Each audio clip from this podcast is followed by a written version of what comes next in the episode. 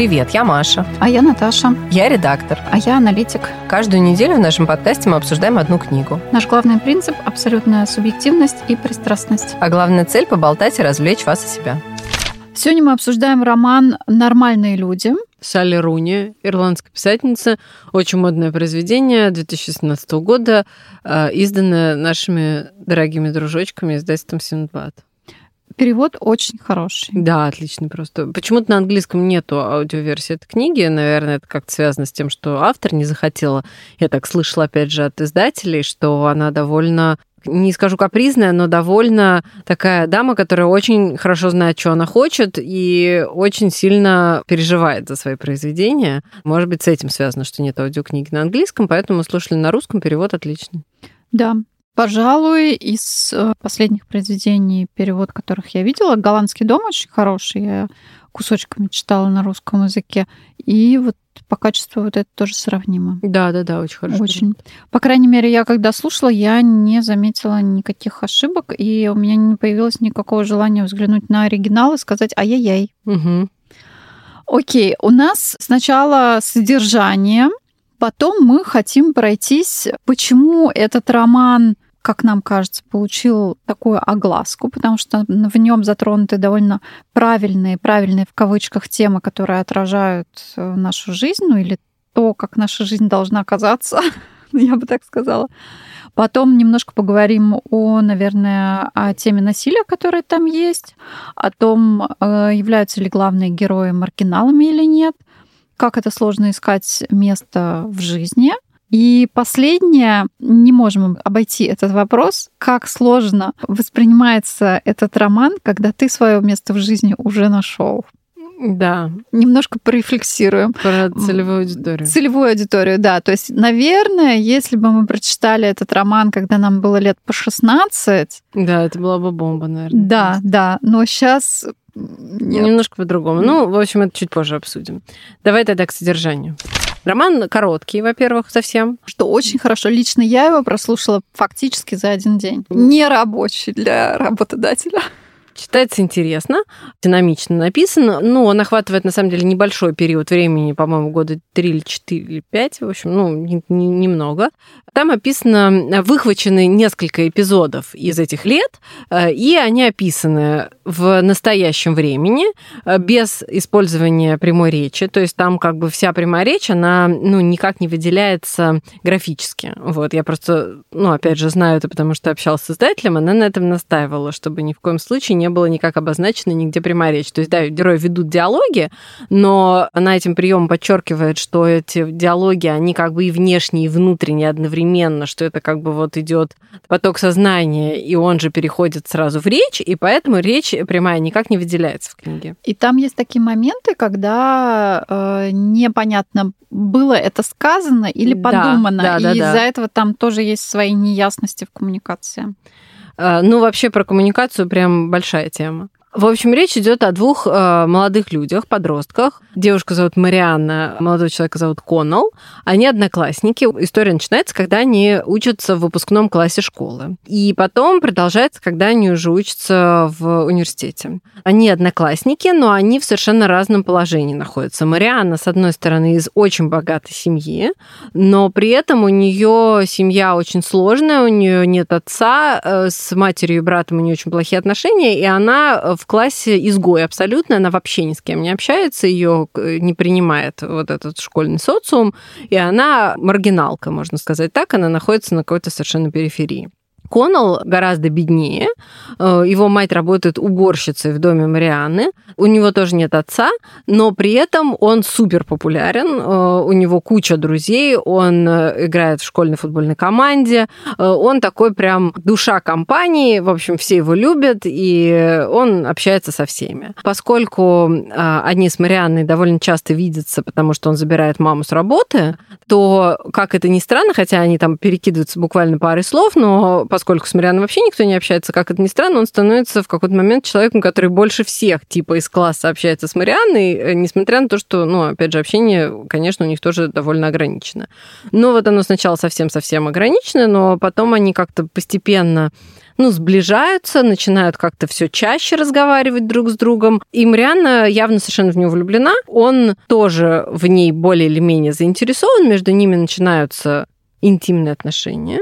Но эти отношения тайные, потому что он очень беспокоится за свою репутацию, и он понимает, что ему почему-то кажется, что его поднимут на смех, если узнают, что он встречается с Марианной, поэтому он от всех это скрывает, от всех своих школьных друзей, делает вид в школе, что он с ней не знаком, и встречается с ней после, после уроков. Марианна эти правила игры принимает и никак против этого не возражает. Но заканчивается это все все-таки тем, что в какой-то момент, когда у них выпускной, он приглашает на выпускной другую девушку, и вот это уже, конечно, Мариану задевает очень сильно. Она обижается на него, перестает с ним общаться. Но они уже при этом оба знают, что они поступят в один и тот же университет, вот э, колледж Тринити в Дублине, а, потому что они оба очень умненькие, очень хорошо оба учатся, и Марианна его уговаривает. Она видит, что у него явные способности к английскому языку, она уговаривает его поступить на английскую филологию, и сама тоже поступает в Тринити. И они там встречаются. Сначала они вообще не общаются, но потом как-то на вечеринке они там где-то как-то пересекаются. У Марианны э, как бы они поменялись ролями, потому что он как-то пока в Тринити себя не нашел, и у него как-то нету никакого круга общения там и так далее. Все друзья остались дома, тут он как-то, в общем, не вписался. А Марианна, наоборот, вдруг расцвела, у нее куча знакомых, куча друзей, у нее очень популярный парень, с которым она встречается, и, в общем, у нее вроде как все хорошо. Но, тем не менее, они опять начинают общаться, между ними опять завязываются вот эти какие-то тоже, ну, вроде как отношения, но при этом они их не афишируют, потому что тут очень важный момент, они никогда не могут нормально договориться друг с другом. Они оба хотят быть вместе, они оба друг в друга влюблены довольно сильно, но при этом Мариана никогда не просит его как-то официально объявить или там как-то ну, признать, что у них отношения, потому что она думает, что она ему не нужна, а он, опять же, думает, что он ей не нужен, и поэтому считает, что, типа, зачем э, он будет ее принуждать. И, в общем, благодаря вот этим вот недоговоренностям, которые у них происходят постоянно, они вроде как сначала встречаются, потом они расстаются, потом они опять начинают встречаться, потом еще раз расстаются, потом они там разъезжаются по разным странам в какой-то момент. Она живет какое-то время в Швеции, потом она возвращается обратно, у него за это время, опять же, тоже там какие-то отношения, потом у него начинается депрессия очень сильная. Но они, тем не менее, несмотря на то, что вот у них вот эти вот какие-то коммуникационные сложности всегда, тем не менее, у них никогда не происходит полного разрыва, они все равно постоянно поддерживают связь. И они как бы то вместе, то не вместе, но все время общаются, все время ведут переписку, даже тогда, когда у Коннелла серьезные отношения с другой девушкой, и даже когда у Марианы там какие-то молодые люди, они все равно все время в контакте. Но книга заканчивается тем, что они наконец-то все-таки в какой-то момент выясняют, вообще, чего они хотят оба от этой жизни, э, все-таки решают быть вместе, до чего-то договариваются, но как раз, когда вроде как все выяснилось, Коннелл, ну, поскольку он талантливый, и он подал какую-то заявку там в Америку в какой-то писательский... Магистратура. Магистратуру, да. В общем, он получает там место и должен уехать в Америку. Соответственно, книга заканчивается тем, что вот они это выясняют, и он сначала не хочет ехать, но Мариана говорит, ничего страшного, я как бы останусь тут, я справлюсь без тебя, и все будет хорошо. И он принимает решение принять вот эту стажировку. Вот. Книга на этом заканчивается. И книга на этом заканчивается. Мы не знаем, что дальше им в этот момент. 22, да, 23. Да, да. Поэтому всего скорее они разъедутся и не встретятся. Ну, просто. Или да. проживут счастливо да, до или, 80. Да, до 80, да. Как оно как уж случится. очень часто бывает в нашей жизни.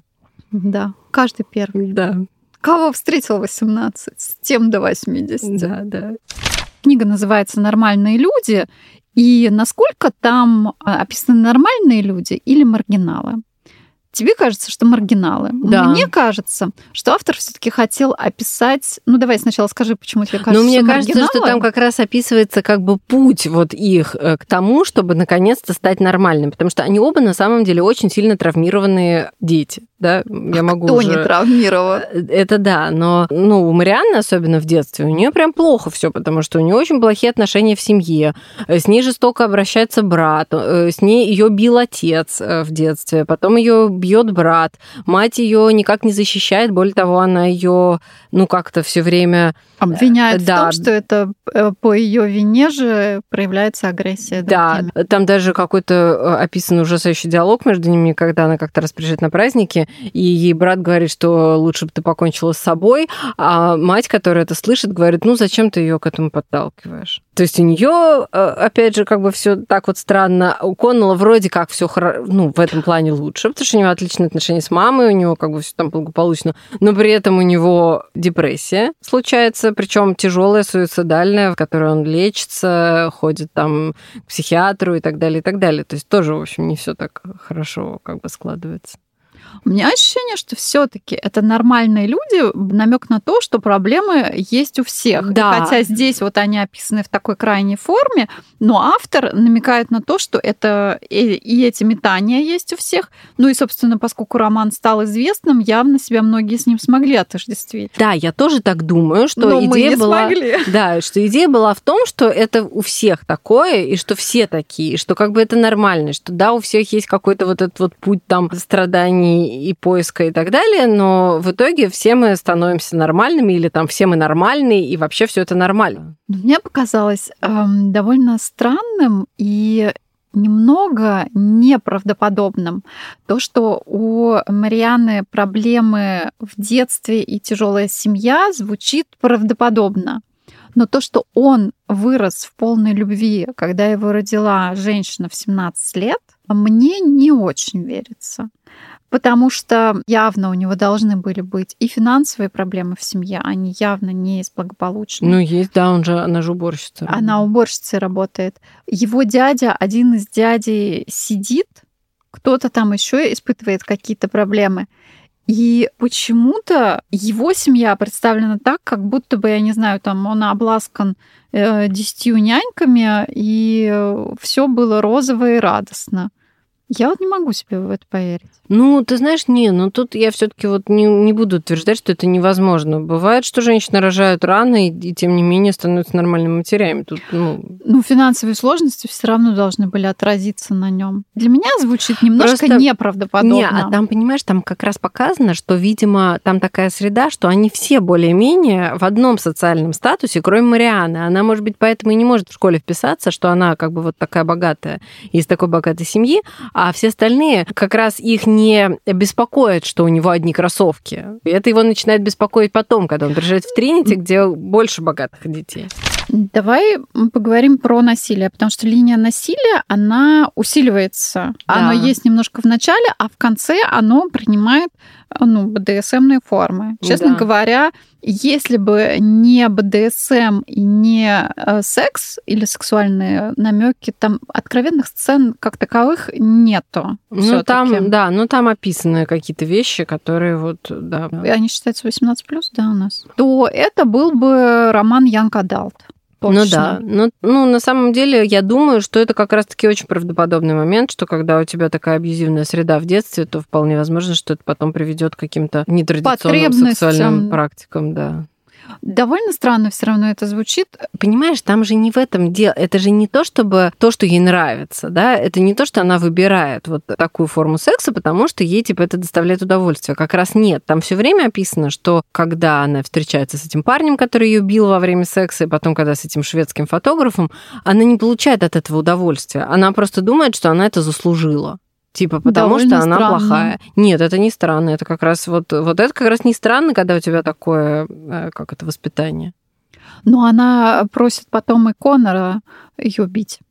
А он отказывается. Мне кажется, это был какой-то... Вот здесь, мне кажется, это был какой-то тест, потому что она привыкла взаимодействовать с мужчинами таким образом. Она привыкла к тому, что мужчина причиняет ей боль, и что это его как бы доказательство того, что она ему нравится. И она не привыкла к искренней любви мужчины, который наоборот, хочет ее беречь. И мне кажется, что благодаря этому-то она наконец-то и вылезает вот из этой, как бы из этого кокона, да, э, когда он ее защищает от брата, как бы причем там нет никакого сексуального подтекста, ее брат избил, и он ее защитил. И в этот момент, мне кажется, она как раз и поняла, что такое настоящая любовь, что позволило ей как-то в итоге все-таки наладить отношения с Коннеллом и, ну, вернее, построить нормальные, искренние, откровенные отношения с Коннеллом, потому что она поняла, что не всем мужчинам нужно причинять боль. Но она, э, по-моему, это до самого конца книжки идет э, такая мысль, что она находится полностью в его власти. Ну да, потому что она его любит очень сильно. Там, надо сказать, что они оба. Она, наверное, просто чуть больше здесь знает себя, но она же всегда знает, что она его любит.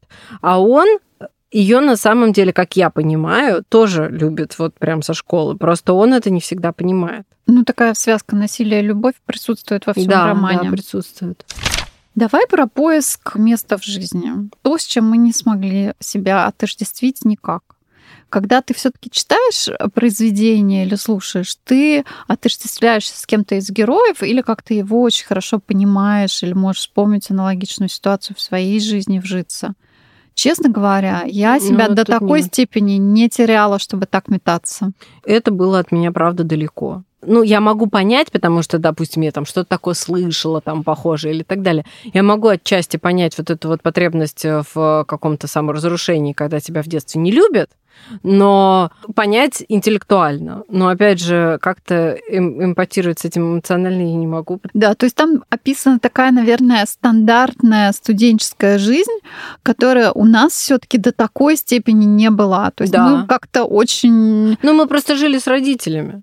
Да, да во-первых, мы, мы же все равно жили дома. А, мы и... должны были делать домашку, у нас был специфичный вуз. Ну, просто у нас э, на самом деле институтская жизнь от школьной в этом плане не особо отличалась. То есть мы не, не уезжали из дома, ну, не жили какой-то такой вот уже совсем взрослой жизнью, будучи еще, по сути, детьми. Мы жили как бы так же, как и, в общем, в школе жили. Чуть больше было самостоятельности, понятное дело, но все равно, ну, как бы в семье все равно. Еще в этом романе, почему мне кажется, что он получил такую огласку и был так обласкан, а, затронуты очень правильные темы. Во-первых, там есть депрессия, там есть абьюз, а есть социальное расслоение, показано нам наглядно, проблема в коммуникациях и вот эта проблема выбора. Давай про проблему коммуникации. Вот мы сначала затронули, что типа обсудим. Там она есть. Ну да, она там вот именно... Но она какая-то наигранная. Честно говоря, я вот когда все это слушала, я думала, боже, ну, ну ребят, ну, ну раз давайте. за разом. Ну вот, э, нет, я понимаю, что бывает, что люди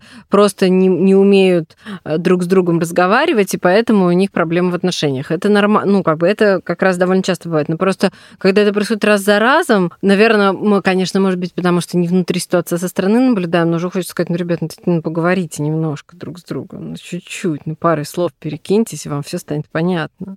Ну, зачем вы такое, такие глупости делаете? И удивительно, что они не говорят о каких-то событиях, которые явно с ними происходят. Ну, вот и в самом конце мы видим, что да, он подает а, на стипендию или там на магистратуру, и не рассказывает я об этом. Вообще-то подача этих документов, он должен был туда что-то написать, если это литературная магистратура, это должно, это то есть не две строчки заполнить в Google формах, извините, примите, привет, я Вася. Нет.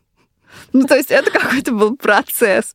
И при этом человек, который живет с ним рядом, этого процесса как-то не заметил. Вот мне это очень странно. А мне как раз показалось, что это наименее странно, что это вот как раз не относится к проблемам коммуникации. Он ей это не сказал, потому что он думал, что его не возьмут. Это как раз вот, ну, э, хотя тоже не совсем правильно и не совсем честно, потому что, ну, если ты как бы готов к такому шагу, и ты заполняешь зачем-то эти документы, ну, надо как-то обмолвиться об этом.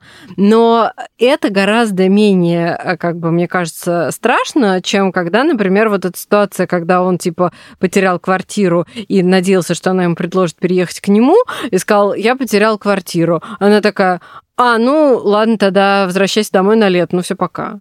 И, и как бы она такая уходит из этого разговора в полной уверенности, что он ей сообщил о том, что он ее бросает и не хочет с ней больше встречаться, а он уходит из этого разговора с таким мнением, что она ему только что сказала, что она хочет встречаться с другими мужчинами. То есть, ну, просто настолько как бы мискоммуникация. Там немножко еще есть такой налет промискуитета в этом романе.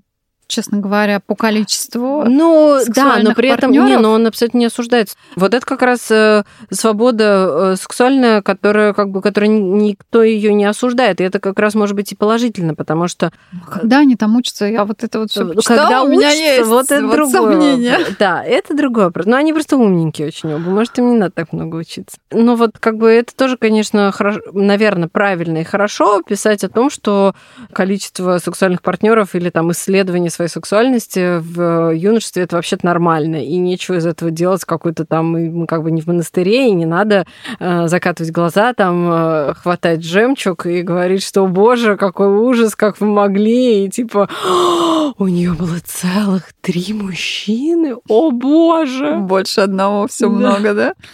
Окей.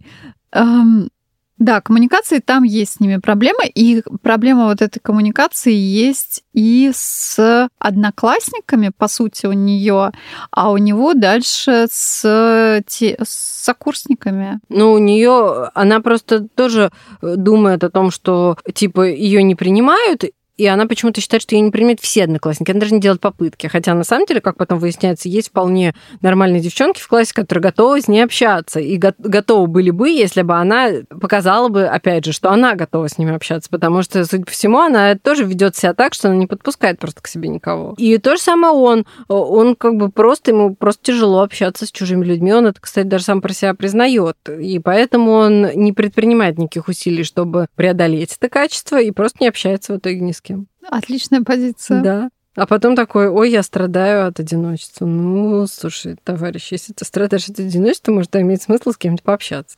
А, еще моменты, в которых я не верила автору. Получается как? Они выросли в этом городке с рождения, то, что мы узнаем. И при этом вот я, я не понимаю, как... Окей, мы видим их в старших классах. Если ты перешел в старшие классы из другой школы, переехал, возможно, да, уже подростки довольно злобные, они не будут с тобой общаться. Но каким образом, если она там училась с этими же детьми с первого класса, и она вообще ни с кем не общается, вот это выглядит не очень разумным ну, не очень реальным. То есть все-таки маленькие дети как-то, да, общаются друг с другом, у них нету такой... Потом она могла с кем-то из них в детский сад ходить. Ну да. Это выглядит неправдоподобным. И еще один момент, который тоже выглядит неправдоподобным, там мы слышим, что ее били дома. В принципе, ребенок, который ходит в школу, и если его бьют, это, ну, заметно. Если вообще не было никаких следов, ну окей, но в принципе то, что там описывается потом в ее взрослом возрасте, такое ощущение, что какие-то следы, если вот это насилие было и в детстве таким же, должны были быть. И вот непонятно, почему это общество, ну, не реагировало на это. Ну, это правда, да, то есть э, странно. Поэтому вот немножечко такие есть там моменты вот эти в сюжете, которые вот просто сложно поверить, сложно состыковать. А, но в остальном все проблемы, которые затрагивает автор, они, да, наверное, отражают нашу современность, может быть, немножко в таком ну, наверное, да, утрированном есть... виде, в, одной, да. в одной личности все. Они, да, нету. вот меня, вот, вот мне больше всего, я как-то, знаешь, на нестыковке в данном случае, ну, не особо обращала внимание, но я вот обратила, обратила внимание, то есть на самом деле вот то, что, наверное, единственное мне мешало в книге, это то, что вот у них происходит все одновременно. То есть все проблемы подросткового возраста, которые существуют, они, значит, у этой вот парочки обязательно есть. Ни одна из них их не обошла. Но если бы нам было, не знаю, по 16-17, мы бы с удовольствием прочитали Она, эту книжку. да, возможно, была бы прям откровением, что типа, о, значит, я тоже... Ну, на самом деле, идея в том, чтобы показать, что подростковый возраст — это не сахар, он сложный, и вот это вот поиск себя настоящего и так далее, это в целом, ну, довольно непростая история. И подбодрить как-то подростков, сказать, что, ребят, в целом это все нормально, проходит, все будет хорошо и, и так далее. Жизнь дальше только лучше. Да.